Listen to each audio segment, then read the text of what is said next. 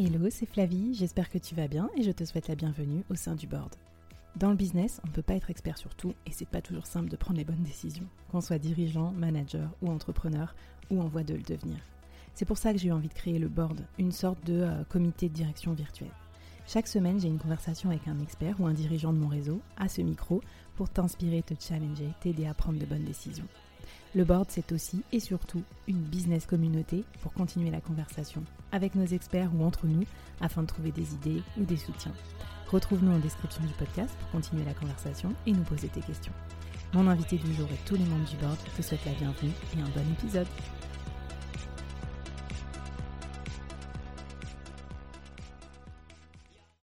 Avant de commencer l'épisode du jour, je voulais te parler d'un service lancé par un collectif d'amis et que je recommande chaudement. Non seulement parce que je trouve leur idée géniale, et en plus, euh, surtout, je leur fais confiance parce que c'est des brutes dans leur domaine. Alors ce service, c'est Koala, les commerciaux à la demande. C-O-A-L-A. Vous pouvez les trouver sur LinkedIn ou en référence dans la description de ce podcast. En fait, quand tu n'as pas assez d'argent pour embaucher un commercial ou que tu as besoin d'un commercial d'appoint pour renforcer ton équipe de vente, par exemple, remplacer quelqu'un qui est en congé ou faire une action commando quand tu lances un nouveau produit ou que tu veux conquérir un nouveau marché, eh ben, tu peux faire appel à eux. En fait, ils sélectionnent les meilleurs freelances commerciaux du marché et ils les matchent à tes besoins. Ils ont des commerciaux euh, spécialisés dans un peu tous les domaines, euh, talentueux, un peu partout, disponibles à la journée sans engagement. N'hésite pas à les contacter de ma part, tu auras une remise bien sûr, mais surtout, euh, je pense que ça va t'aider à développer plus vite ton business et donc à réaliser plus vite tes projets. Allez, c'est parti pour l'épisode du jour. Bonjour à toutes et à tous et bienvenue dans ce nouvel épisode du board. J'accueille avec moi aujourd'hui Estelle. Bienvenue Estelle, bienvenue au board. Bonjour et bienvenue. Merci beaucoup. Alors, je suis super contente de t'avoir. Donc, euh, pour euh, celles et ceux qui ne te connaissent pas encore, on va te présenter tout à l'heure.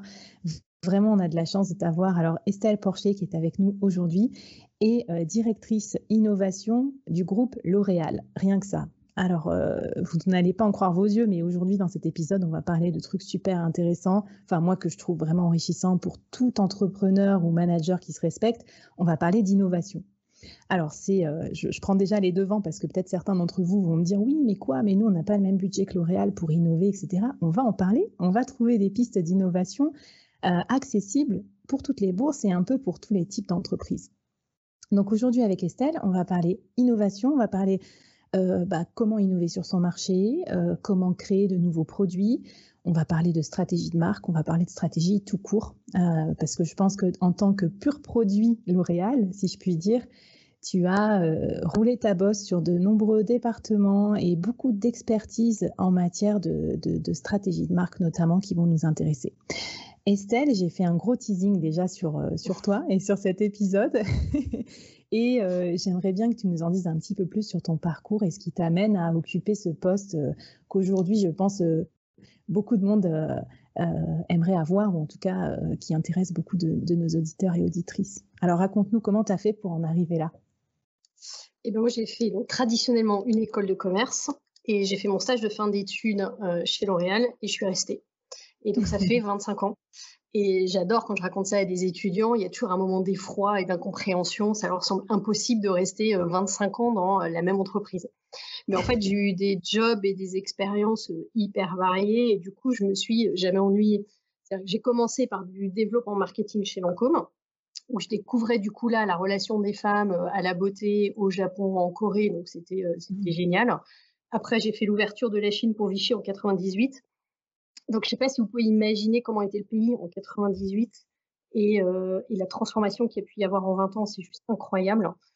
Et puis après ça, je suis partie à Londres pour Alpha Après, je suis revenue en France euh, sur euh, Vichy, où là, j'étais donc à la direction marketing internationale. Ensuite, j'ai bougé sur une JV qui était Nestlé L'Oréal sur des compléments nutritionnels de beauté. Et pour finir, il y a dix ans, je rejoignais la direction de l'innovation du groupe qui se crée. Waouh Alors, du... Euh, effectivement, pardon, mais on, a du mal à se rappeler aussi le panorama de marque et euh, la présence mondiale euh, de ce groupe qui est L'Oréal. Donc, on voit que tu as déjà mm. beaucoup voyagé, tant transversalement que dans les pays et dans les cultures. Et c'est, je pense, que c'est ça aussi qui a façonné ton ton terreau, un peu ton creuset mm. pour pour l'innovation d'aujourd'hui. Donc, je t'ai coupé, pardon, tu étais encore en train de. Oui, c'est ça. En fait, c'est ça, c'est qu'en fait, au fil du temps, j'ai étudié, observé des hommes et des femmes dans le monde entier.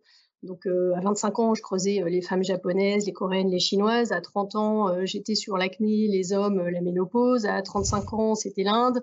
À 40, c'était le Brésil et l'Afrique du Sud. Et puis après, j'ai travaillé sur les seniors partout.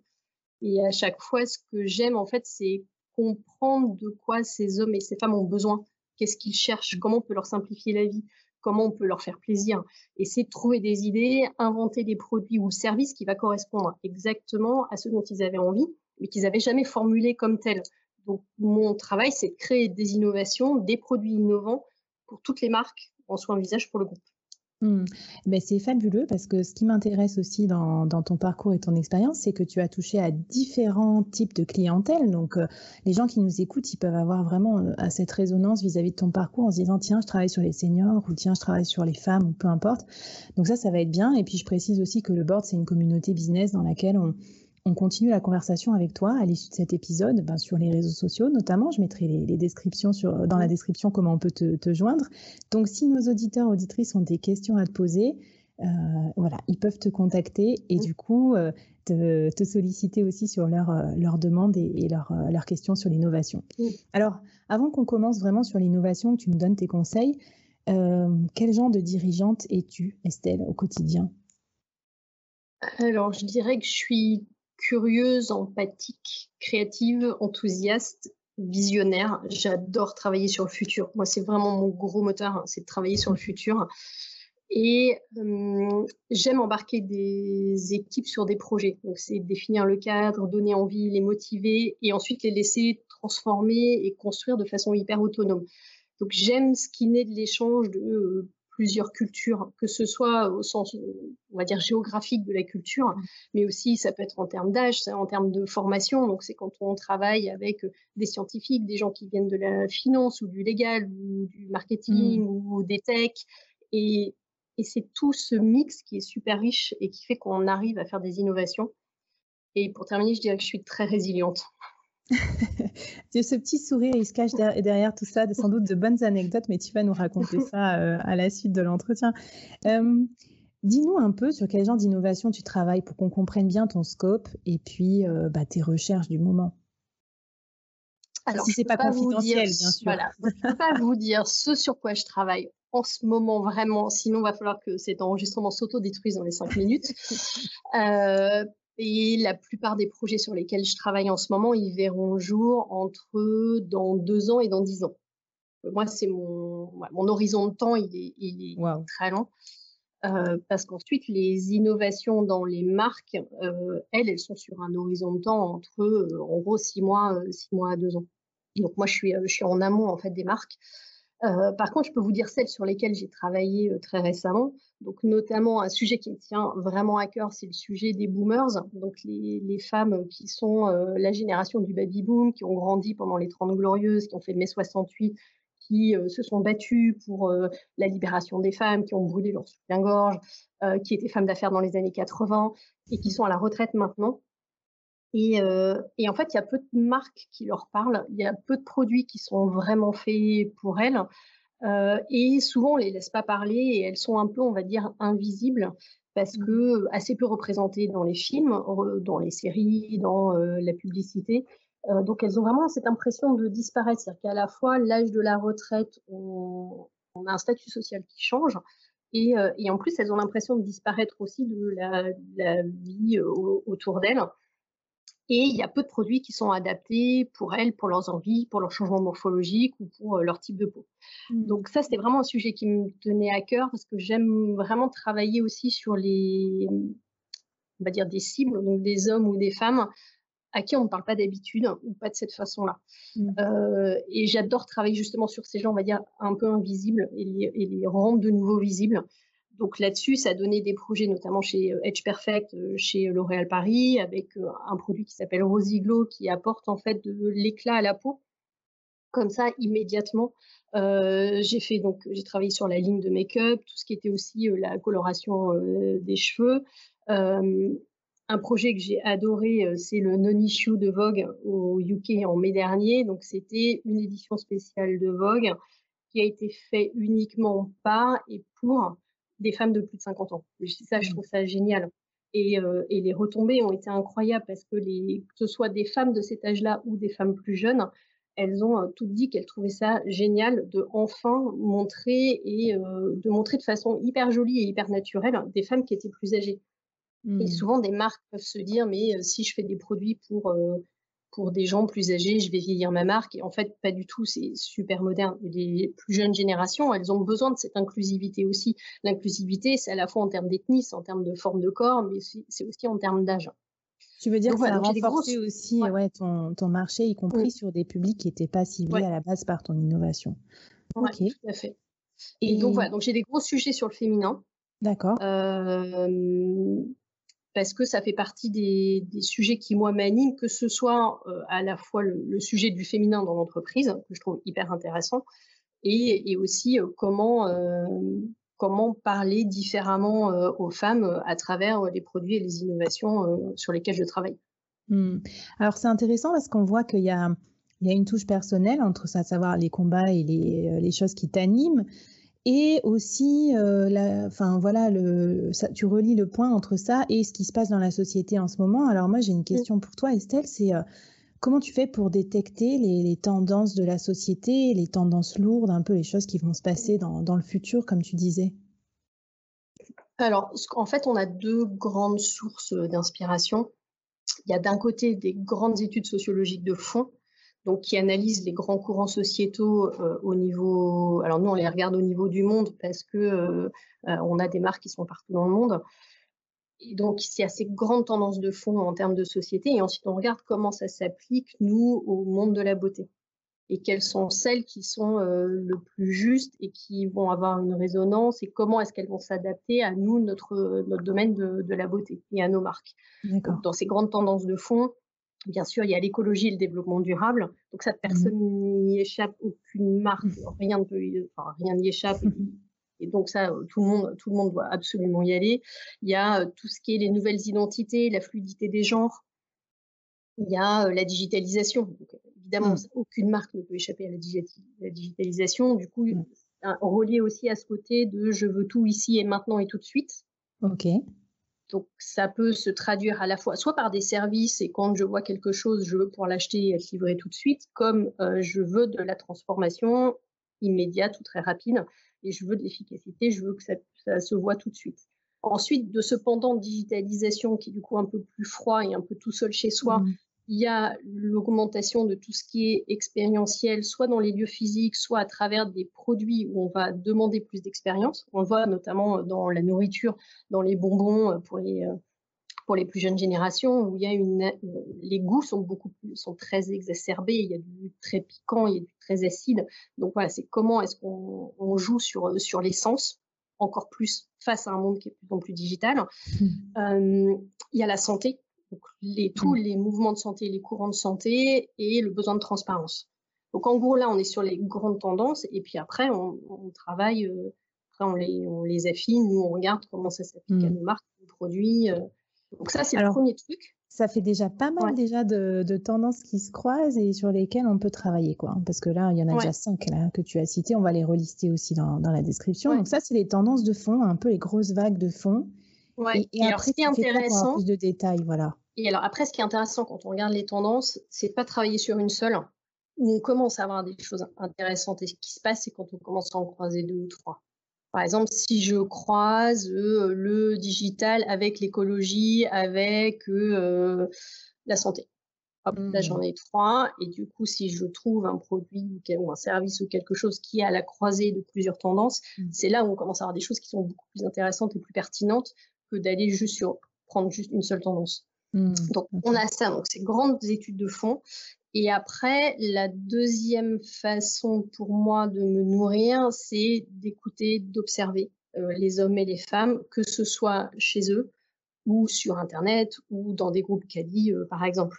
Mais déjà, rien que de l'observation euh, sur, les, sur Internet, sur les commentaires, quand on est sur des, des plateformes d'échange où des gens font des commentaires sur des produits ou euh, discutent entre eux sur des sujets. Là, on peut déjà avoir plein de choses qu'on appelle chez nous des insights, qui mmh. sont euh, la façon dont les personnes vont parler de leur peau, de ça peut être de tout, ça peut être de la façon dont je passe la tondeuse, de ce qui m'embête quand je passe la tondeuse. Mmh et c'est beaucoup d'observation.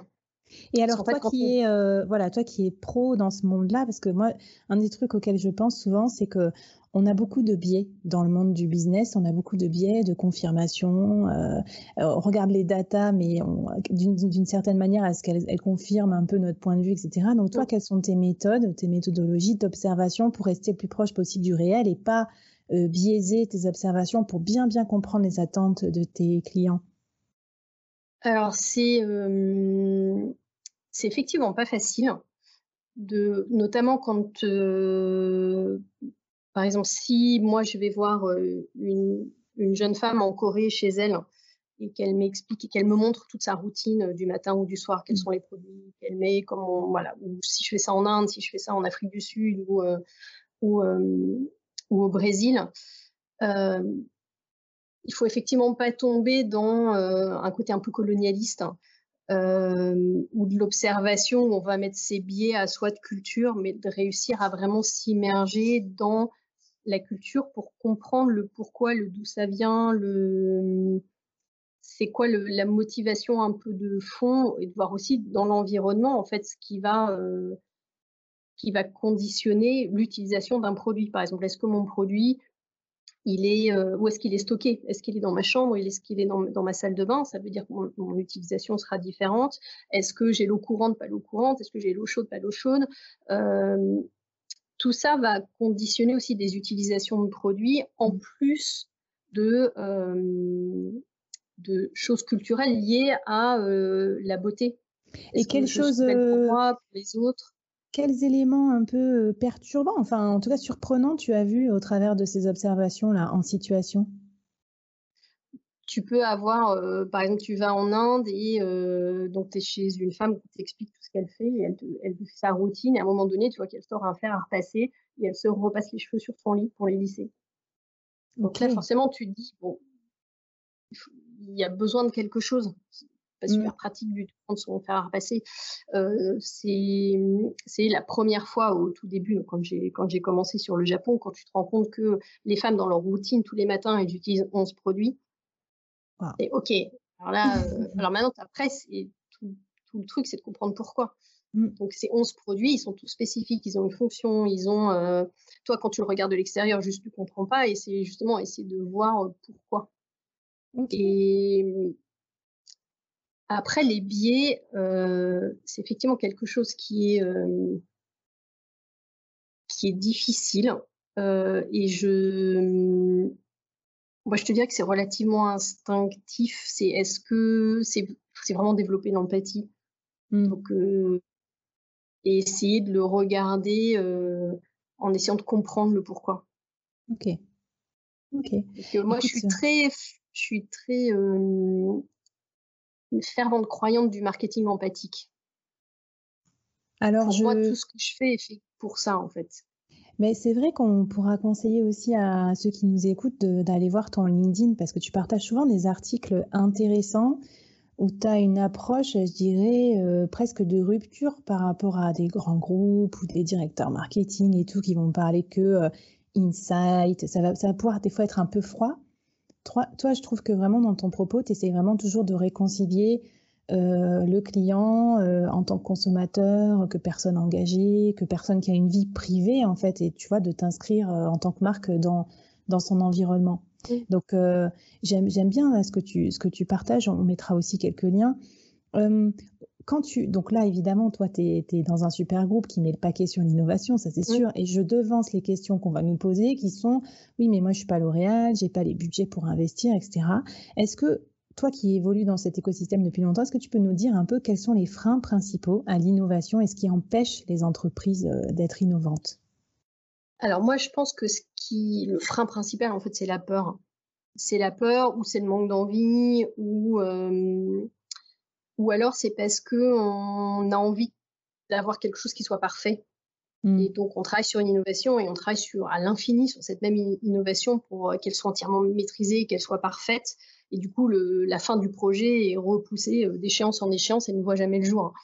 Euh, donc je dirais c'est à la fois le manque d'agilité ou de prise de risque. Mmh. parce qu'une innovation, c'est pas forcément, c'est pas forcément cher, ça nécessite pas forcément du budget.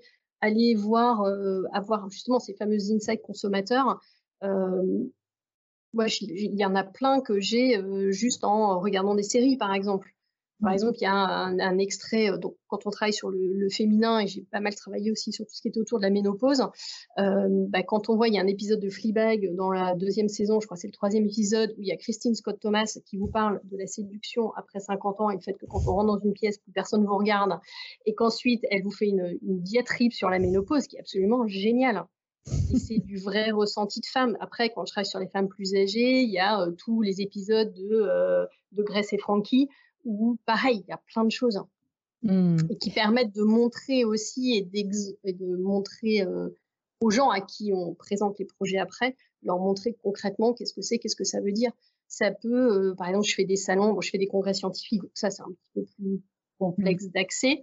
Euh, mais bon, moi j'adore, donc je fais des congrès scientifiques, mais il y a aussi faire aller à Maison et Objets, les salons du mmh. packaging, juste aller dans les rayons, dans les rayons moi, dans les rayons alimentaires, j'adore. Hein. Rayons alimentaires, dans tous les pays où je vais, euh, je fais forcément les rayons alimentaires et je trouve toujours plein d'idées. Des idées de packaging, des idées de texture, des idées de mots. Euh, mmh. Donc, ce que tu veux dire, c'est que c'est à la portée de, tous. En plus, il y en a plein qui vont adorer, là, qui vont dire Attends, euh, je vais dire à mon patron que je regarde Netflix et c'est une façon pour moi de créer les futures non, innovations de ma boîte. T'es extra, tu vois, tu penses à nous, à nous faciliter le quotidien. Donc euh, finalement, ce que tu dis, c'est que c'est pas que le budget, mais bon, imagine quand même qu'on est un patron, on veut mettre en place un département innovation, ou en tout cas, on veut booster l'innovation, parce que je suis pas sûre qu'il faut la cantonner à un département. D'ailleurs, chez vous, euh, c'est tout le monde qui s'en empare, mais si on a un petit budget, qu'on a, on commence par quoi? On fait quoi pour mettre en place une dynamique d'innovation dans sa boîte? Alors, pour moi, le... c'est avant tout c'est mettre l'humain, le... consommateur au centre. Et euh, et être capable de l'observer, de le regarder, de c'est vraiment penser à chaque fois consommateur et c'est avoir dans des équipes des gens qui sont un peu des libres penseurs, des visionnaires, et, mais qui aiment euh, inclure et embarquer des équipes sur des projets. Moi, je ne crois pas du tout au chien fou solitaire, l'espèce de génie fou euh, qui avance tout seul. alors, ça peut marcher s'il avance tout seul et qu'il fait sa start-up, et, euh, mais dans une structure un, peu plus grosse, ça marche pas parce qu'il finit effectivement par être tout seul euh, sur son chemin et il a réussi à embarquer personne et du coup, c'est compliqué. Donc, il faut avoir des gens qui euh, mettent du lien et qui aiment embarquer les autres dans leur projet. Et, et, il faut leur laisser la liberté, leur donner les moyens de réaliser des projets. Et à travers les moyens, justement, c'est pas que budget, mais c'est aussi la légitimité. Donc, c'est les mmh. appuyer, les encourager euh, sur leur chemin euh, et qu'à chaque fois, ils se sentent légitimes au sein de, la structure pour, euh, pour avancer.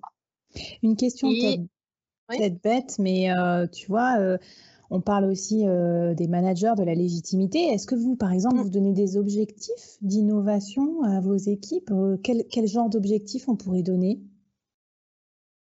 Alors ça, c'est compliqué. Donc moi, j'ai... Sachant que je suis dans une culture d'entreprise qui est... Euh, qui est pas méga, méga organisée comme peut l'être une, entreprise américaine. Donc, mmh. euh, on est quand même plus sur des objectifs un peu qualitatifs plus que sur du quantitatif. Donc, moi, mon objectif, enfin, mon objectif par an, c'est si je fais une innovation de rupture par an, euh, c'est parfait, tout le monde est content. Ok. Non, mais écoute, euh, au moins, c'est quand même pratico-pratique. Tu vois, je pose souvent la question à mes, à mes invités, quoi. Quel genre d'objectifs ils ont, mmh. qu'est-ce qu'on peut donner? Parce que c'est peut-être parfois par là aussi qu'on peut commencer à inciter les managers à, travailler sur, euh, sur des idées. Je pense, par rapport à ce que tu dis, l'objectif aussi de mieux connaître et mieux écouter ses clients, ça pourrait être un objectif pratique et simple à mettre en place, comme par exemple... Euh, inviter un client à déjeuner ou s'inviter euh, dans la voiture ou euh, d'un client, par exemple, pour mieux comprendre, ça pourrait être une piste. Exactement. justement. Et, après, l'autre chose aussi qui est importante, c'est dans, dans, des équipes d'innovation, c'est d'avoir des équipes pluridisciplinaires. Ok. Donc avoir, euh, en fonction des projets, de voir de quelles sont les compétences dont on a besoin et, et d'avoir justement des équipes pluridisciplinaires parce que c'est de ça que naît en fait des choses différentes si on n'a qu'un euh, seul mode de pensée. Ouais. Toi, tu n'as pas d'équipe fixe alors? Tu prends tes équipes, tu les pioches dans l'entreprise en fonction de tes projets, c'est ça? Oui. C'est-à-dire qu'en fait, on a, alors à la recherche de L'Oréal, il y a 5000 chercheurs dans le monde. J'ai un peu ça comme vivier. Mmh. Euh, et puis après, il y a les équipes de la DGO, donc ce qui va être le packaging, euh, il y a des équipes techniques, euh, et en fonction des projets, on peut monter de, voilà, on travaille avec certaines personnes, on met des, on met des équipes ensemble, et, et ça, voilà, ça se monte comme ça à chaque fois en fonction des projets. Et c'est de ça que naît, parce que quand on va avoir à la fois, je fais un physico-chimicien, un, un biologiste, on va mettre quelqu'un du packaging, on met un marketeur, on va mettre quelqu'un qui fait, euh, qui connaît très bien les, études conso, et on met tout ça ensemble, puis on met un designer, et, c'est ça qui fait avancer les choses en fait, et qui fait qu'à la fin on a un truc qui est chouette. Ah ouais, ça, bah, ça a l'air chouette en tout cas. J'aimerais bien travailler avec des gens comme ça, si différents, c'est top. Bah, moi, tu me diras, c'est pour ça que j'ai créé le board, hein, comme ça je peux avoir des mmh conversations avec des gens aussi différents que ça, mon micro, donc c'est top. Euh, si on termine sur l'innovation, quel challenge, quel défi tu as envie de lancer à nos auditeurs pour euh, peut-être les, mettre un peu sur la voie d'être plus innovants euh, dans leur business? Eh ben, c'est prendre le temps d'observer ses consommateurs et ses clients et d'avoir une observation bienveillante. Cool. C'est juste être là, juste regarder, regarder comment ils font. Euh.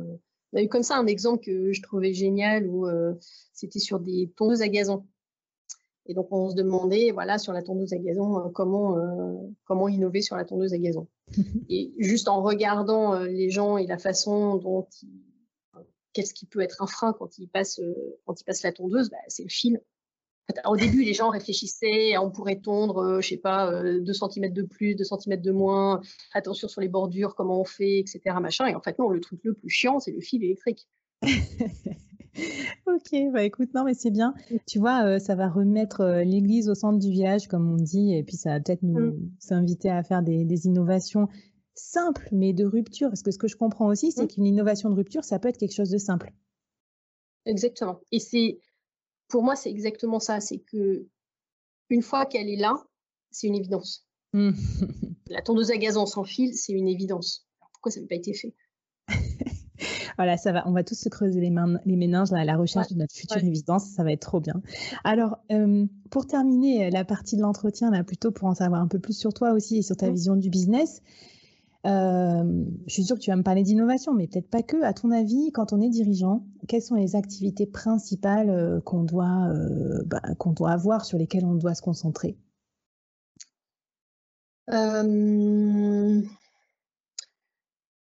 C'est donner la direction, donner du sens, euh, partager une vision, un cadre et laisser de la liberté. Moi, j'ai, je sais que pour moi, la liberté, c'est un truc qui est hyper important, mais c'est la liberté au sein d'un cadre. C'est-à-dire que laisser juste euh, les équipes euh, dans la prairie tout seul, certains trouveront leur chemin tout seuls et puis on, on a d'autres qui trouveront pas parce qu'on a quand même besoin d'un cadre. Et puis, on, moi, je, on fait pas de l'innovation juste pour euh, le plaisir de faire de l'innovation. Je crois qu'on doit rentrer, rentrer, quand même dans un, dans un mmh. contexte de business. Et euh, donc, c'est ça, c'est un cadre, c'est de la vision, c'est de la direction et de la liberté. C'est-à-dire que quand tu mets les gens dans la piscine, c'est sans les requins et c'est avec des cours de natation. J'aime beaucoup cette image, parce que c'est vrai que des fois, on, on, voit des versions un peu, euh, on va dire, plus laisser faire et ce qui pour moi voilà, je te jette dans la piscine et on, voit si tu te débrouilles tout seul. Quoi. Bah non, aucun intérêt. Voilà. Non, mais c'est bien. Je, garde ton image. On, va la garder pour, euh, pour, pour nos apprentis managers aussi. Euh, tu parlais de résilience avec un petit sourire en début d'interview. Euh, qu'est-ce que ça cache, Estelle? Dis-moi, est-ce que tu as connu des, des, bah, échecs, des, des, des, problèmes dans, l'innovation ou autre Est-ce que tu as des souvenirs que tu as envie de partager avec nous? Oui, des échecs, j'en ai eu plein. Euh, et euh, plein quand notamment on n'arrive pas à convaincre sur un projet. Parce que moi, je travaille en fait sur des projets où ensuite il faut que j'embarque des équipes. Et si j'arrive pas à les convaincre, ben, personne ne travaille sur euh, mon innovation et mon innovation, elle, ne voit jamais le jour. Donc ça, ça arrive. Donc certains projets ne voient jamais le jour. Donc certains les abandonne parce que effectivement, euh, en cours de route, je me rends compte que euh, finalement, ils n'étaient pas essentiels ou trop mmh. loin de nos marques à nous, que ça sert à rien de s'acharner dessus. Et puis, il y en a d'autres où je sens qu'il y a vraiment quelque chose. Je me dis, OK, j'ai pas dû bien l'expliquer, j'ai pas dû. Et ce qui fait que je sens qu'il y a vraiment quelque chose, en fait, c'est souvent c'est purement intuitif. Et c'est juste 25 ans de sédimentation, de connaissances marché, consommateurs, d'observation, et c'est super difficile à expliquer. Et souvent, c'est pour ça, en fait, que je ne vais pas réussir à convaincre, c'est que j'aurais pas forcément réussi à trouver l'argument le plus mmh. juste hein, pour expliquer pourquoi ce projet est important. donc, en général, je le laisse un peu en jachère. Et, mais je continue à travailler dessus, en fait, en sous-marin. Et euh, je retravaille l'angle, je retravaille sur comment le rendre plus juste, euh, comment mieux le présenter, euh, comment, voilà, comment affiner le projet, trouver la meilleure façon pour convaincre. Et je lâche pas. je reviens de façon inlassable. Et donc voilà, c'est pour ça qu'on parle de résilience. je mmh. sais que certains projets sur lesquels j'ai pu travailler, il m'a fallu deux ans. Entre le moment où j'ai eu l'idée et le moment où j'ai pu lancer officiellement le projet, il m'a fallu deux ans. Écoute, j'allais te féliciter parce que pour quelqu'un qui aime bien le temps du futur, euh, moi je me reconnais assez là-dedans, bah, tu as, mmh. quand même un temps très long aussi avant l'éclosion de tes projets. Donc euh, c'est quand même beaucoup, beaucoup de travail avant, avant d'y arriver. Ce que j'aime bien aussi dans ton idée, dans ton approche, c'est que tu as un peu comme un funnel où tu as entre la petite graine, le début de ta discussion, puis l'éclosion du projet, il se passe des fois des années et que tu essayes mmh. de travailler sur tous les stades d'innovation en même temps pour avoir toujours des, innovations sous le coude. Donc ça, c'est top. Et du coup, toi, quand tu regardes aussi l'environnement dans lequel tu te situes, peut-être les mmh. concurrents, peut-être les clients, etc., est-ce qu'il y a des business models ou des dirigeants qui t'inspirent particulièrement et qui sont, voilà, qui sont une inspiration pour toi au quotidien dans l'innovation? Alors, il y a une femme que j'ai adorée, c'est euh, Maud Bailly. Alors, j'ai jamais travaillé avec elle, mais je l'avais vue dans un dans une conférence. Donc, elle est euh, CDO chez Accor et elle expliquait qu'elle était un sachet de thé. Et j'ai trouvé le truc génial parce que ça correspond exactement à ce que, à ce que je suis à ce que je fais. C'est-à-dire que le succès des projets sur lesquels je travaille ou de l'équipe avec laquelle je travaille, en fait, le succès, il se mesure à la capacité à infuser, donc infuser une culture consommateur, infuser une culture d'innovation, et que ces innovations, elles soient totalement appropriées dans la structure. C'est-à-dire que moi, les projets sur lesquels je travaille, ensuite, je les présente aux marques, ensuite, ils sont, on va dire, euh, digérés par les marques qui vont se les approprier, qui vont les mettre à façon pour euh, mmh. chacune de leurs marques et, les rendre identitaires. Et, euh, et, du coup, le, voilà, ce que j'ai fait ensuite est totalement est transformé, adapté par les marques. Et que quand ça marche, c'est qu'effectivement, elle a été totalement avalée par la marque et qu'ensuite elle sort et c'est ça, donc c'est un sachet de thé. Tout à l'heure, on voyait mieux, là c'était un peu pixelisé, mais derrière toi, j'ai vu un, livre euh, sur euh, Leonardo da Vinci, et c'est vrai qu'en termes d'innovation, je crois qu'il en connaissait un peu. Je me posais la question si, euh, à part L'Oréal, tu avais des activités ou des, ou des lectures ou autres, des choses rien à voir avec ton, ton boulot qui t'aidaient qui à être plus créative, à être plus innovante? Alors, c'est des choses que moi j'aime faire. Alors, je ne sais pas si c'est ça qui me rend plus créative ou plus innovante, mais en tout cas, c'est des choses que moi j'aime faire et qui me nourrissent tout court. Alors, je ne vais pas vous dire que je me lève à 5 heures du matin tous les jours pour faire de la méditation, du yoga et un semi-marathon, parce que ça, c'est pas moi. et euh, j'ai aucune injonction de ce genre à partager. Euh, non, moi, ce qui me recharge, c'est de, discuter, c'est d'aller dîner avec des amis, c'est d'aller voir des spectacles de danse contemporaine, d'aller voir des, des, concerts de rock. Moi, c'est ça qui me nourrit le plus. Et ce que j'aime dans la danse contemporaine, c'est tout ce qu'on peut exprimer et raconter juste avec des corps. Wow. Et ça du coup, tu as des, je sais pas, des, euh, des spectacles de référence ou des, euh, des, des, petites rêves comme ça à nous, à nous proposer en danse contemporaine si on s'y connaît pas du tout et qu'on a envie de voir un petit peu comment voyager un peu dans ton monde alors, bon, je prends des abonnements, euh, je prends des abonnements à la Villette ou au théâtre de la ville et euh, je me fais du coup plein de choses. Alors, j'adore euh, Pinabao, j'adore Offe Schechter, qui font des choses absolument magnifiques. Euh, Crystal Pite aussi, euh, j'ai découvert cette année, j'ai trouvé ça magnifique, euh, c'était à Garnier.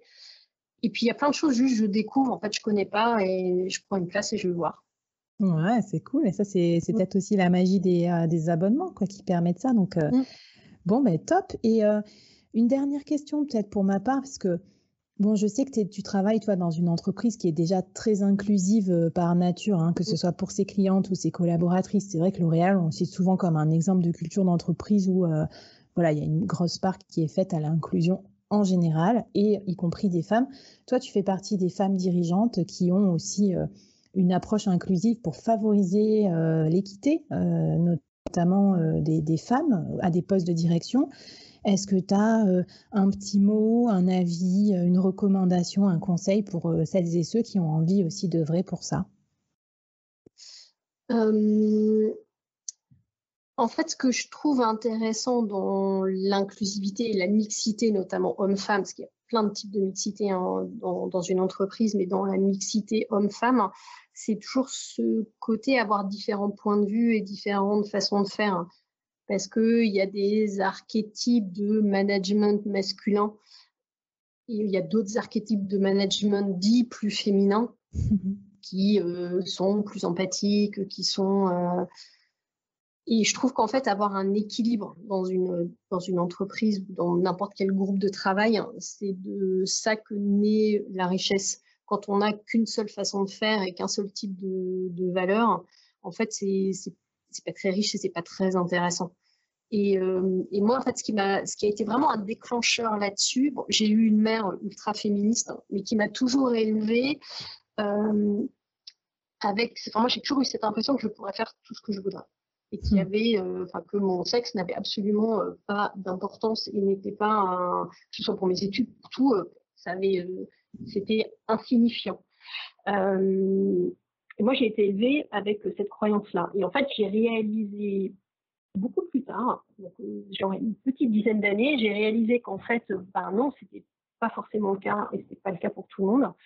Et notamment, j'ai fait une formation euh, Eve, euh, qui est sur le management, euh, le management un peu au féminin, et qui m'a ouvert les yeux sur plein de choses, notamment sur effectivement ces modèles un peu plus féminins, où parce que je suis une femme, je vais prendre les choses d'une certaine façon ou euh, manager des équipes d'une certaine façon qui je pensais était juste moi lié à moi et pas lié à ma condition ou à mon sexe. Donc ça, j'ai trouvé mmh. du coup que c'était super intéressant.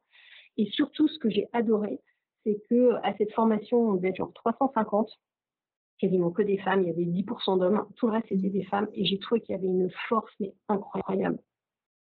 Et eh ben, le fait d'être euh entouré de femmes, il y avait vraiment une force qui se dégageait, parce qu'un côté très bienveillant et une force du féminin, que j'ai trouvé fantastique.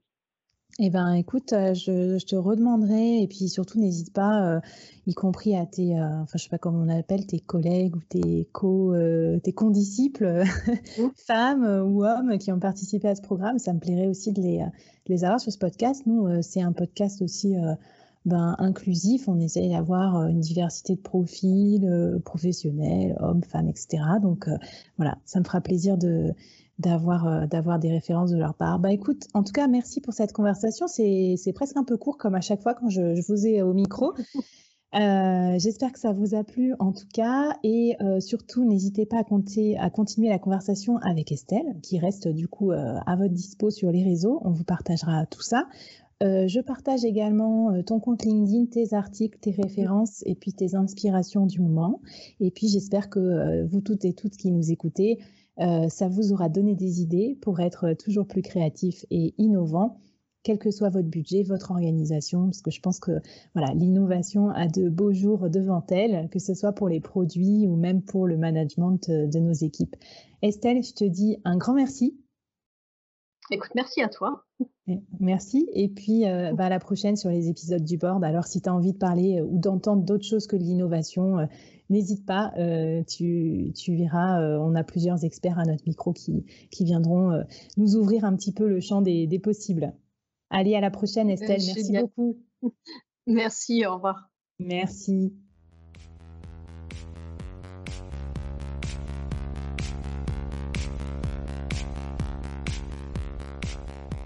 Waouh, merci d'avoir écouté ce podcast jusqu'au bout et d'avoir rejoint la communauté du board. Avant qu'on se quitte, j'avais envie de te poser trois questions. Qu'est-ce que tu as apprécié dans cette conversation du jour? Première question. Qu'est-ce que ça t'inspire pour ton business? Deuxième question. Et la troisième, est-ce que tu acceptes le challenge lancé par notre invité du jour? Viens vite nous raconter tout ça, j'ai hâte de te lire et de faire plus ample connaissance. Les liens pour nous retrouver sont en description. Si tu as aimé cette conversation, je te donne rendez-vous sur les prochains épisodes du board où j'ai plein d'invités intéressants à te présenter et je te demande un dernier service d'ici là. Tu serais un amour de partager ce podcast à ton réseau et de nous aider à le promouvoir sur les plateformes d'écoute en nous mettant une super note et un gentil commentaire. Par exemple, Flavie est tellement formidable qu'elle a réussi à me parler finances sans m'endormir. Ou je suis devenue un PDG épanoui grâce au board. Allez, merci à toi, charmante du board, et à très vite. Bye